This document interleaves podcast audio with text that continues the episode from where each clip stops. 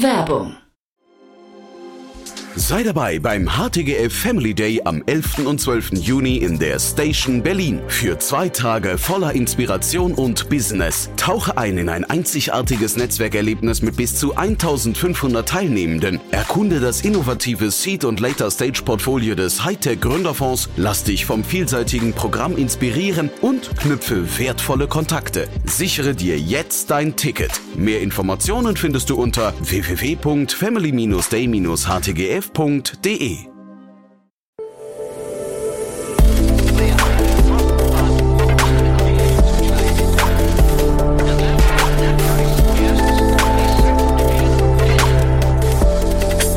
Insider Daily. Herzlich willkommen zu Startup Insider Daily. Mein Name ist Jan Thomas und heute sprechen wir mal wieder über den Energiemarkt. In beständiger Regelmäßigkeit begrüße ich hier Matthias Martensen. Er ist der Co-Gründer und CEO von Ostrom. Und wir sprechen heute über die Extension der Series A von Ostrom. Und wir sprechen über viele Facetten auf dem Weg dahin und auch über die Schritte, die jetzt noch kommen werden. Wir sprechen unter anderem darüber, warum die Series B auch das Valley of Death genannt wird, also die Todeszone für Startups, warum es möglicherweise sehr, sehr clever ist, erstmal eine Series A Extension einzusammeln. Matthias hat sehr, sehr viele gute Antworten gegeben, sehr viel Learnings drin, finde ich, ähm, auch vor dem Hintergrund, dass natürlich super starke Investoren bei Ostrom investiert sind. Aber man möchte es kaum glauben, es gab eine kalte E-Mail-Anfrage von einem Investor und die hat dazu geführt, dass jetzt nochmal acht Millionen Dollar ins Unternehmen geflossen sind. Über eine kalte E-Mail, wie das Ganze funktioniert und warum es wahrscheinlich eine gute Idee ist, das erklärt euch jetzt Matthias Martensen, Co-Gründer und CEO von Ostrom.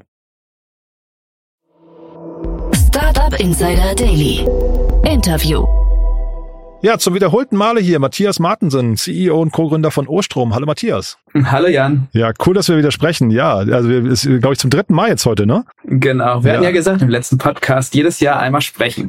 ja, aber die Taktung erhöht sich. Letztes Mal haben wir, glaube ich, im Dezember gesprochen, ne? Genau, das war richtig. Ja, damals war es die Series A-Runde und jetzt habt ihr wieder Geld eingesammelt. Äh, erzähl doch mal. Ähm, ich habe hier stehen nochmal acht Millionen Dollar, ja? Genau, das richtig. Ja, hat sie übergeben. Ich war in den USA Anfang des Jahres ähm, wegen der USV Offsite und hatte da halt die Möglichkeit, einmal durch New York und auch durch Silicon Valley einfach zu reisen und hatte da unter anderem auch SC Ventures ähm, getroffen. Die hatten einen Outbound gemacht, ähm, hatten uns dann aber erst dann getroffen im Mai. Dann hatten wir ein paar Gespräche und es hat sich einfach ergeben, dass es einfach Sinn machte, sowohl die von also so synergetische Effekte halt bringen von ihrem Offering und dann haben wir uns eben nochmal entschlossen, jetzt einfach eine Extension-Runde zu machen mit denen und die Bestandsinvestoren sind eben auch nochmal mitgegangen und so kommt es eben jetzt nochmal zu acht Millionen Dollar dieses Mal, ähm, zusätzlich zu den 10 Millionen Dollar von der A-Runde. Wie kommt man auf so eine Offsite? Klingt ja ganz cool. Alle Founder werden eingeladen bei der USV. Also es ja. ist wirklich das komplette Portfolio von den normalen, aber auch von den Climate Funds. Es war fast 110 Founder glaube ich, die insgesamt da waren von 130 wow. Portfolio Companies. Also eigentlich jeder, den hatten. Es war ein super, super cooles Event, eigentlich mit Schwerpunkt auf AI, wie wahrscheinlich die ganze Welt gerade drüber spricht. Mhm. Ähm, aber das zweite große Thema ist dann am Ende aber auch Climate, wenn man weggeht von AI. Ja, USV, äh, für die, die es nicht wissen, Union Square Ventures, ne? Also wirklich einer der angesagtesten genau. Fonds der Welt, würde ich mal denken, im Venture Capital Bereich. Wie happy seid ihr mit denen? Ja, ist mega. Also die sind, also wie gesagt, dadurch solche Sachen, also das Netzwerk ist halt wirklich toll. Und die haben halt einfach auch intern intern helfen die halt super viel, also mit anderen Portfolio-Companies connecten bei Jobsuche. Ähm, wir haben regelmäßige Austausch mit denen zu Board-Meetings, aber auch was sonst so anderes und die sind halt auch jederzeit verfügbar. Also wenn man die WhatsApp, dann hat man sofort eine Antwort.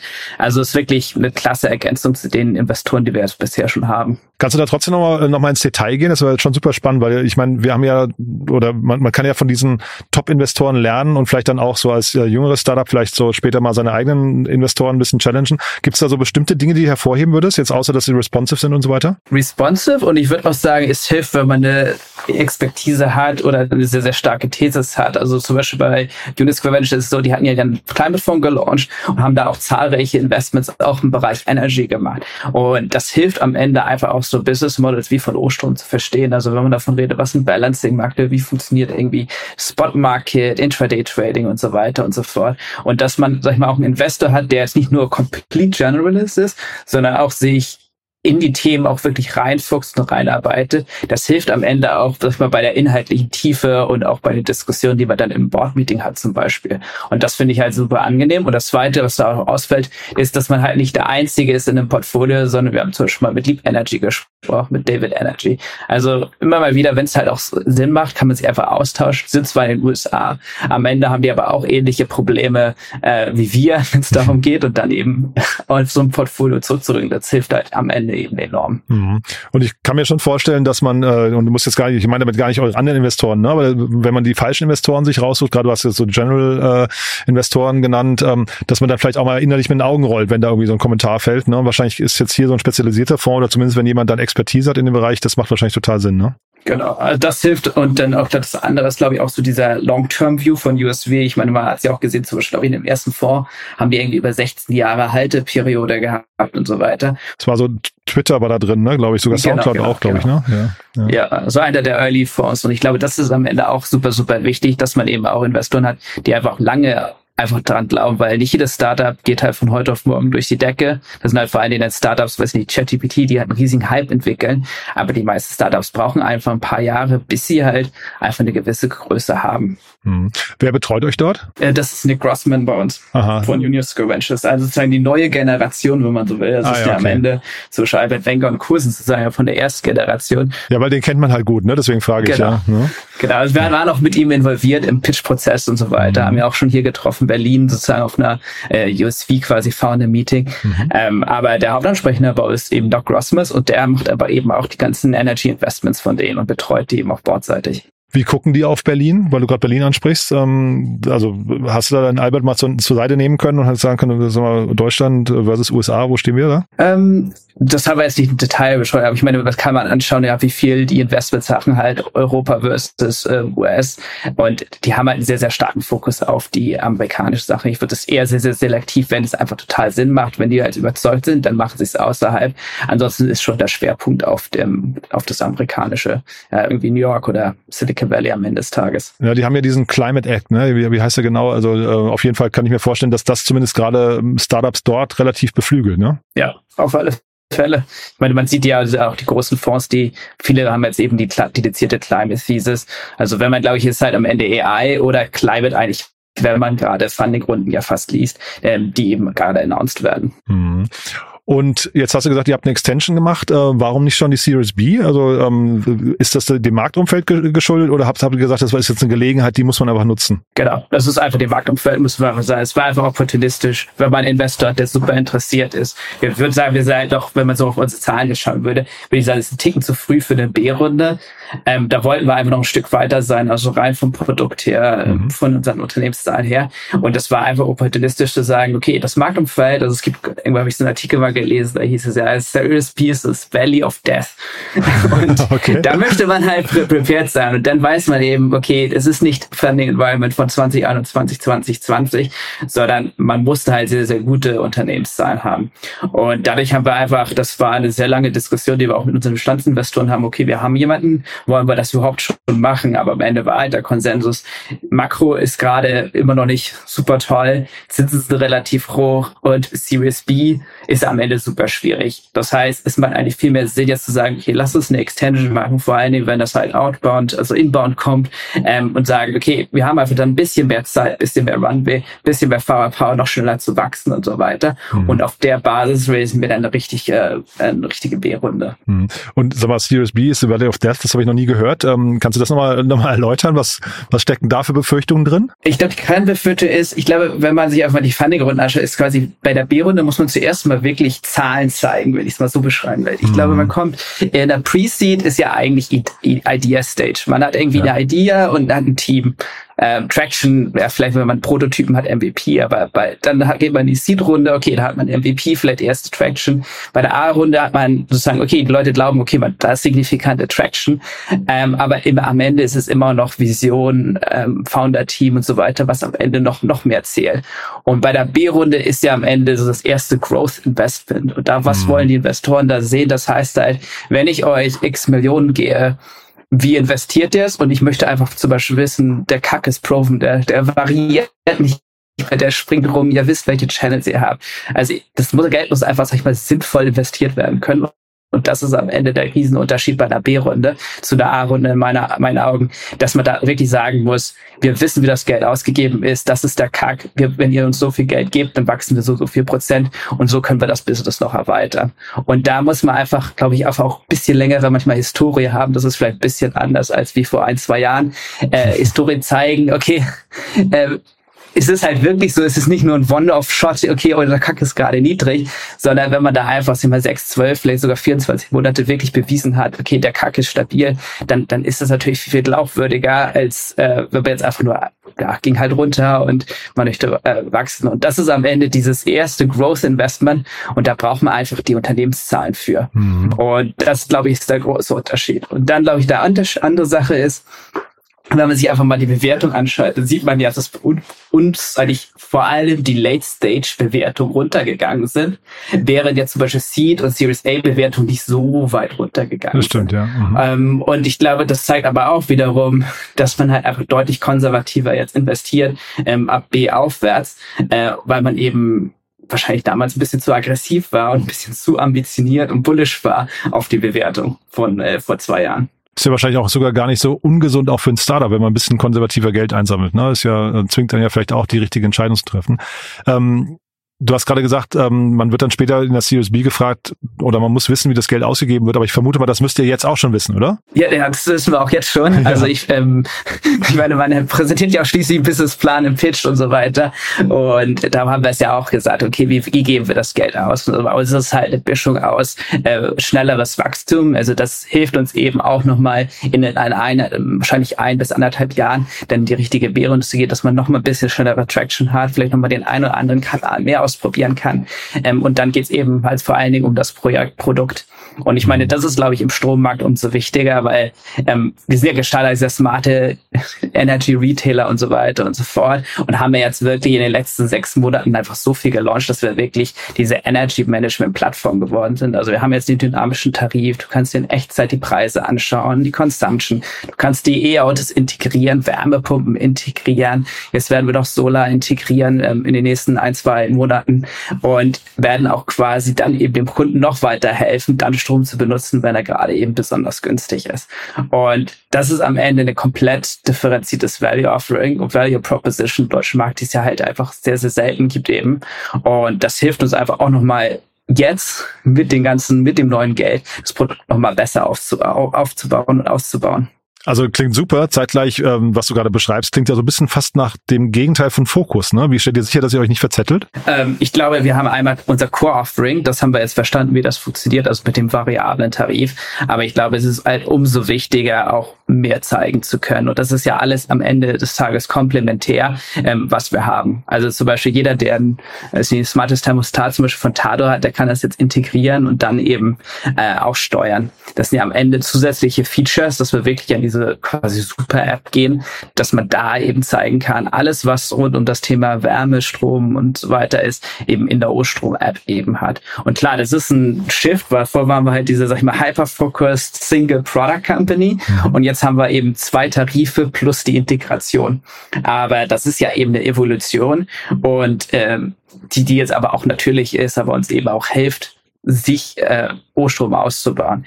Ähm, und ich glaube, das hilft natürlich auch aus Kundenperspektive, dass man sagt, okay, warum sollte ich jetzt O-Strom gibt? Da gibt es halt wahrscheinlich 400 Gründe mehr oder so als vor einem Jahr und so weiter, weil wir eben diese ganzen Integrationen eben anbieten können. Also wir haben jetzt äh, zum Beispiel bei 100 äh, Brands, ähm, kannst du bei uns eben integrieren, bis zu 400 verschiedene Applikationen, also mit E-Autos ähm, und so weiter und so fort.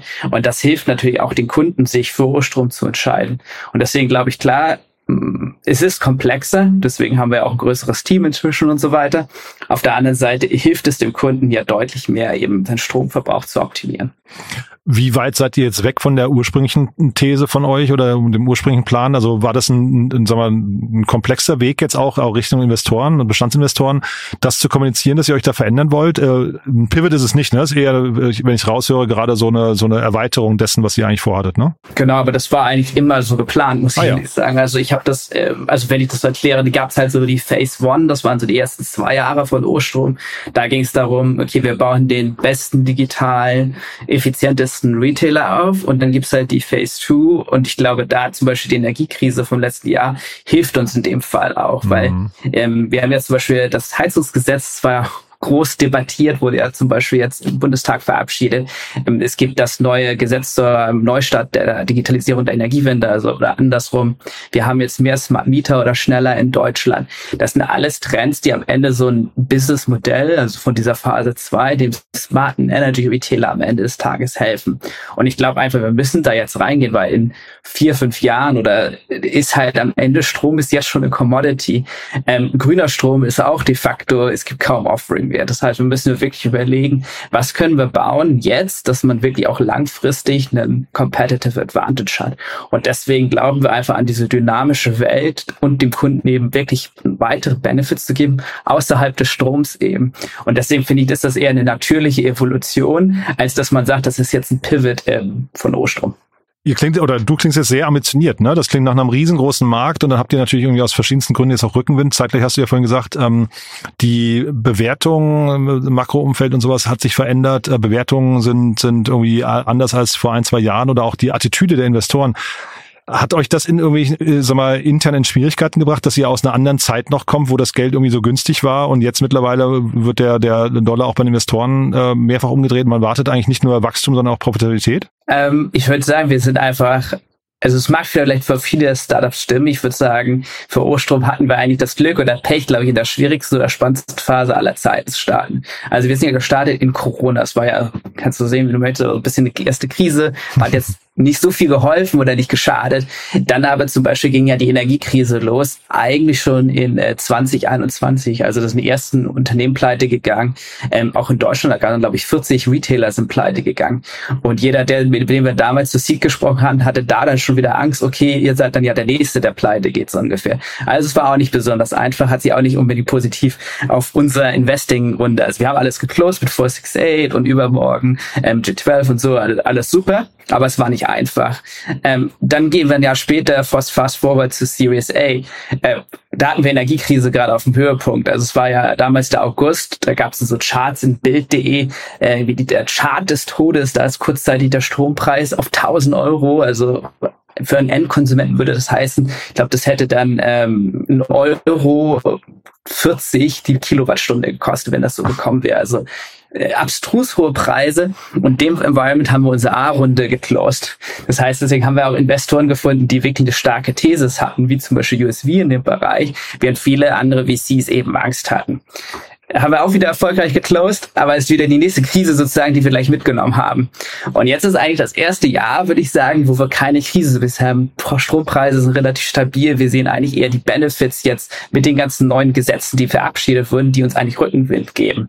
Und ich glaube, das sind auch einer der Gründe, warum jetzt zum Beispiel SE Ventures da sehr bullish ist auf den deutschen Markt und auf dem europäischen Markt insgesamt, weil sich einfach gerade so viel verändert und eigentlich auch die Energiewende eigentlich verschnellert. Und das heißt, ich würde eher andersrum denken. Wir haben eigentlich zwei Jahre Krise am Anfang durchgemacht und jetzt ist das erste Jahr, wo wir ein bisschen Normalität, also soweit man das sagen kann, als Startup haben. Mhm. Und das heißt, ich mache da eigentlich wenig Sorgen jetzt in dem Umfeld, wenn wir in eine B-Runde gehen, wenn wir halt weiter auf der Vision jetzt auch wirklich die weiteren Features launchen und auch das weitere Wachstum so hinlegen, wie, wie geplant, sehe ich eigentlich sehr, sehr positiv der Zukunft entgegen. Einfach durch diesen ganzen Rückenwind, den wir wir gerade haben. Und wenn es dir das aussuchen können, so äh, segeln lernen auf ruhiger See versus wie bei euch jetzt auf stürmischer See, was ist besser? Ja, also ich glaube, hätte man es mir vor zwei Jahren erzählt, weiß, da hätte ich mir wahrscheinlich sehr, sehr, sehr gut überlegt, ob das der richtige Moment ist. Ähm, ob ich es gemacht hätte, also wahrscheinlich ja, aber ich hätte mir wahrscheinlich eher das andersrum gewünscht. Auf der anderen Seite kann man das genau das auch andersrum sehen. Ich glaube, wir haben jetzt jede Krise so quasi mitgenommen, die man haben kann und das gleich am Anfang und da nimmt man halt seine Learnings mit äh, wie man das Unternehmen aufbaut, wie man reagiert, Kommunikation und so weiter. Und das hilft uns am Ende auch und wird uns auch in der Zukunft einfach weiterhelfen. Mhm. Also zum Beispiel, wenn du uns einfach anschaust, wir haben niemals diese quasi Hiring Sprees gemacht wie andere Unternehmen. Wir sind immer sehr, sehr lean geblieben, haben immer einen hohen Fokus auf Unit Economics gehabt und das sind halt eben genau die Thesen, die uns jetzt zum Beispiel eben helfen. Während andere Startups in 2020 eher gesagt haben, okay, wir machen Hypergrowth und egal wie die Unique Economics sind. Und das haben wir halt nie gemacht, weil wir immer gezwungen waren, in diesem, sag ich mal, sehr spannenden Marktumfeld zu agieren. Ähm, Und die, das sind einfach Learnings, die helfen uns auch in den nächsten Jahren, glaube ich. Vor allem eben, weil sich das Investor-Climate so gedreht hat. Hm. Und sag mal, äh, Inbounds zu bekommen von Investoren, wie kriegt man sowas hin? Äh, ich glaube, dass wenn Investoren auch eine starke These haben, wie zum Beispiel SE Ventures, ähm, und es ist halt wirklich also über eine Cold-E-Mail gekommen, meinten, okay, wollen wir uns treffen sozusagen. Und da habe ich halt gesagt, ja, nicht jetzt, weil wir haben gerade die Runde geclosed, aber lass uns treffen im Mai, wenn ich eh in den USA bin. Mhm. Und da hatten wir eben zwei, drei Gespräche und dann ging's, hatten wir die Preemptive Talks mit denen, ob man das eben jetzt mal machen soll. Hatten da sozusagen auch schon quasi ein Angebot, haben das dann nochmal intensiv mit unseren Bestandsinvestoren ähm, diskutiert, ob das eben der richtige Move ist und haben uns dann schlussendlich dafür entschieden. Also am Ende, ja, ist es halt die, die Funding-News helfen einem wieder weitere Investoren zu bekommen. Und gerade insbesondere, wenn man eben in dieser Position ist, okay, man hat eigentlich genug Geld, man muss nichts machen. Und dann hat man eben diesen positives Interesse eben von anderen Investoren. Und dann ist es halt über verschiedene Konversationen die dann eben zu so einem Investment führen. Finde ich mega spannend. Man sagt ja, also Investoren sagen ja immer bloß nicht über eine kalte E-Mail, äh, immer über ein warmes Intro. Dass aber jetzt auf so einer Dimension dann eine kalte E-Mail zu so einem Ergebnis führt, wundert mich fast, ne? Ja, das, äh, der war sehr persistent, muss ich sagen. Also der, der Kollege hieß John Hennessy, äh, der hat dann gleich dreimal geemailt, weil ich nicht auf die erste reagiert habe und der hat nicht locker gelassen okay. und naja, gut, irgendwann äh, reagiert man dann doch. Ja, spannend. ja, cool. Und sag mal, du hast gerade gesagt, ähm, du machst dir jetzt gerade wenig Sorgen. Was, was gibt's noch für Themen, die dir Sorgen machen könnten oder euch? Ich glaube, es ist genau der, der Punkt, den du schon sagtest. Also wir wollen jetzt einfach diesen Fokus haben, die weitere Produkte ähm, zu launchen. Und das halt zu balancen mit, sag ich mal, signifikanten Growth ist halt am Ende eben super wichtig. Ähm, das sind halt zum Beispiel jetzt Team-Themen, also macht jeder so ein bisschen das Planning äh, für 24, wie muss man noch heiern, äh, wie viel und so weiter. Das sind eigentlich so gerade Themen machen. Wie bauen wir auch um unsere Vision? Also was kommt eigentlich danach? Also ich stelle mir zum Beispiel jetzt auch gerade die Frage, ähm, wir bauen gerade die Integration, aber wenn man jetzt mal zwischen vier, fünf Jahre in die Zukunft schaut, äh, was kommt, wenn wir die ganze Integration haben, das funktioniert alles, was macht man dann zum Beispiel? Also was, was kommt darüber hinaus noch? Und äh, ich höre raus, ihr träumt groß, ne? Ähm, Super App klingt ja schon mal wie klingt ja so nach dem Maximum eigentlich, was man machen kann. Wie groß kann es insgesamt werden? Äh, also riesig. Also ich meine, das ist ja das Schöne bei so einem Modell, das, das hat auch am Ende in jedem Markt der Welt, das einen liberalisierten Energie- oder Strommarkt hat, kann man das Modell machen. Ähm, wenn ich da aber persönlich drüber nachdenke, wir machen erstmal Deutschland, das kann alleine hier riesig werden mit ein, zwei Millionen Verträgen. Also E.ON hat zum Beispiel 5,5 Millionen Verträge. Also die, die Grenze nach oben ist, ist, ist sehr groß. Und dann kann man natürlich erstmal ähm, auch in die europäischen Nachbarländer einfach gehen, was wahrscheinlich am Ende der schlauere Move ist, als gleich international zu gehen, weil man halt ähnliche Grundbedingungen hat, wie zum Beispiel die E-Regulierung, die Strombörsen funktionieren ähnlich und so weiter. Ähm, das heißt, erstmal kann man das hier wirklich riesig machen, ähm, also quasi Eon groß, dann kannst du es aber eben auch, auch noch europäisch machen. Und wenn man dann immer noch nicht genug hat, dann kannst du welt, weltweit gehen, äh, in die USA, Japan äh, und so weiter und so fort. Also es ist am Ende, das ist das Schöne bei dem Modell, ähm, es ist Strom braucht am Ende des Tages wirklich jeder auf der Welt und das heißt, man kann es auch irgendwie überall auf der Welt machen. Finde ich spannend, dass ihr euch mit E.ON vergleicht. Amazon hätte ich jetzt gedacht, ist vielleicht so ein Competitor, der da mal reingehen könnte, oder? Warum machen die das nicht? Also die sind ja auch im Health-Bereich da relativ aktiv. Ähm, und gerade weil du sagst, Strom braucht ja irgendwie jeder, ähm, das wäre ja so ein, so ein oder, oder sind die Margen zu klein in dem Bereich? Nee, eigentlich auch nicht, ne? Ja, vor allen Dingen, eigentlich nicht. Also es kommt darauf an, wie man sein Modell macht. Am Ende verdienen die meisten ja eben auch. Zum Beispiel haben wir unseren Store gelauncht, äh, um eben auch weitere ähm, Revenue Streams zu haben. Ähm, aber ich meine, Amazon, glaube ich, soweit ich weiß, die haben zum Beispiel auch damals in Tado auch investiert. Ja. Ähm, wenn ich jetzt falsch, äh, kann ja nicht, ob ich ganz richtig bin. Also die glaube ich, die haben Interesse Bisher habe ich aber nicht gesehen, dass sie da wirklich richtig rein investieren in den Bereich. Nee, ich frage nur, wie sich der Markt entwickeln könnte, ne? Also weil du jetzt gerade Richtung E.ON schießt, das sind ja quasi eher so die, sagen wir, die etablierten Spieler, ne? Aber wer, wer könnte quasi neben euch den Markt mal so aufrollen? Das meine ich. Ich glaube, dass wenn man da ja schauen würde, das wären wahrscheinlich eher die OEMs oder so, die halt einfach zum Beispiel in Elektromobilität gehen, hm. vielleicht die Wärmepumpenhersteller. Ich glaube, die werden halt am Ende des Tages auch überlegen. Auf der anderen Seite bin ich da auch immer ein bisschen skeptisch. Also wir sprechen mit einigen Solar-Companies ähm, und die wollen die meisten von denen haben gar kein Interesse, Retailer zu werden, weil das Geschäft zu weit weg ist von ihrem Kerngeschäft. Mhm. Die wollen sich halt nicht mit Stromeinkauf und Börsen und Co. Besch ähm, beschäftigen. Und wir haben jetzt auch die ersten ein, zwei Co-Branding-Lösungen, also eine werden wir davon zeitnah announcen, ähm, auch haben, die eben genau in so Modell interessant hat. Die wollen halt sagen, okay, wir sind am Ende die die Solarfirma. Wir brauchen aber jemanden, der dynamische Tarife macht, die Stromoptimierung und die Börsenaccess hat. Und am Ende kann man da kooperieren. Das heißt, ich sehe ganz, ganz häufig, das ist kein Geschäft, wo sich so viele richtig rantrauen, zumindest auch dann groß zu denken. Mhm. Na, vielleicht kommt irgendwann mal die äh, kalte E-Mail von Amazon. Ne? Wer weiß.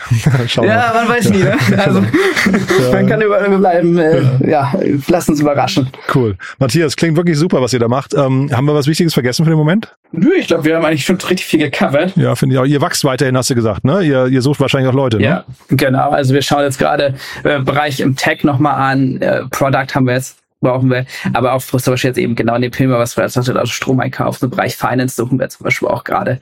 Also eigentlich überall ein bisschen. Wie gesagt, weiterhin, wir werden jetzt keinen Hiring-Spree machen und hunderte Leute einstellen, aber wir suchen selektiv weiter Leute, mhm. die wir aber eigentlich immer auch ausschreiben. Ansonsten aber auch gerne einfach mir auf LinkedIn hinzufügen und einfach anschreiben. Und äh, in Corona gegründet klingt so, als hättet ihr kein Office oder doch? Wir haben Office inzwischen in Berlin, in der Straßburger Straße. Mhm. Wir, haben, wir sind zwar 100% digital, trotzdem kommt immer mal wieder der ein oder andere Kunde persönlich vorbei. Das ist dann immer ganz lustig, weil wir darauf nicht vorbereitet sind.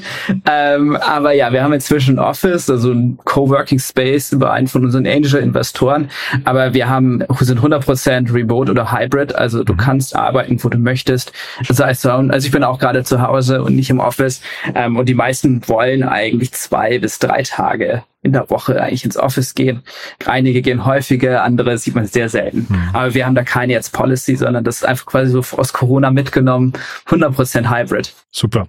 Matthias, hat großen Spaß gemacht. Ich drücke die Daumen für die nächsten Schritte. Ähm, wir sprechen uns dann ja spätestens in einem Jahr wieder, ne? Genau, genau. Das ist jetzt der, der Plan. genau. Freue mich drauf. Danke dir erstmal, ne? Weiterhin viel Erfolg. Dir. Ciao. Danke, ciao. Startup Insider Daily.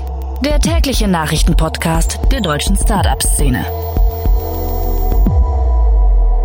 Hoi, hoi, hoi. Das war Matthias Martensen, Co-Founder und CEO von Ostrom. Und ich fand das wirklich ziemlich cool, muss ich sagen. Tolle Antworten, tolle Learnings und irgendwie alles sehr authentisch und ehrlich, finde ich. Sowas schätze ich ja am allermeisten, wenn Leute sich nicht verstellen, sondern einfach ganz ehrlich und auch ein bisschen demütig erklären, wo sie gerade stehen, was vielleicht so die Herausforderungen noch sind, was gut läuft, aber was vielleicht eben auch noch nicht so gut läuft. Und ich finde, hier muss man unterm Strich sagen, läuft ziemlich viel gut, zumindest von außen betrachtet. Und äh, ja, Glückwunsch nochmal zur Runde. Klingt super. Und dass das Ganze auf Basis einer kalten E-Mail passiert ist, kann ich immer noch nicht glauben, aber das meine ich nicht im Sinne davon, dass ich es anzweifle, sondern es ist eher verwunderlich, muss man sich einmal kneifen, dass sowas in so einer Dimension noch geht. Ich fand's super, wenn es euch auch so geht, gerne weiterempfehlen. Vielleicht kennt ihr ja jemanden, der oder die Ostrom mal kennenlernen sollten, dann ist das wahrscheinlich hier eine perfekte Folge, um sich ein Bild von der aktuellen Entwicklung zu machen und äh, vielleicht gibt's auch jemanden, der oder die dort anfangen möchte zu arbeiten. Ihr habt es gerade gehört, gibt eine ganze Reihe an Remote-Arbeitsplätzen, an Remote-First-Arbeitsplätzen. Also vielleicht passt's ja, gerne weiterempfehlen. Wie gesagt, wir freuen uns hier immer über neue Hörerinnen und Hörer, die uns noch nicht kennen. Und ansonsten, wie immer, der kurze Hinweis auf unsere Plattform www.startupinsider.de startup.de. Dort findet ihr alle Informationen zur deutschen Startup-Szene. Wir bauen dort das größte Verzeichnis auf und ja, nach und nach kommen da alle Startups mit ihren Gründern und Investoren und Investorinnen und Business Angels und Podcasts und Nachrichten und Events seit neuestem und ein großes Jobboard. Also ihr seht schon, die 360-Grad-Abdeckung für die deutsche Startup-Szene, das findet ihr alles auf www.startupinsider.de. Schaut euch mal an, gerne da auch Feedback hinterlassen. Wir freuen uns immer von euch zu hören, möchten gerne wissen, wie man besser werden kann. Dazu haben wir auch ein Feedback-Formular speziell für diesen Podcast installiert. Da kann man sogar was gewinnen, glaube ich. Äh, www.startupinsider.de slash Feedback. Schreibt uns gerne, was euch gefällt oder was euch nicht gefällt. Wir möchten von euch lernen. Wir möchten wissen, wer ihr seid. Und ja, dementsprechend danke schon mal vorab für euer Feedback. Das war's von meiner Seite aus. Euch einen tollen Tag. Vielleicht bis nachher oder falls nicht bis nachher, dann hoffentlich spätestens bis morgen. Ciao, ciao.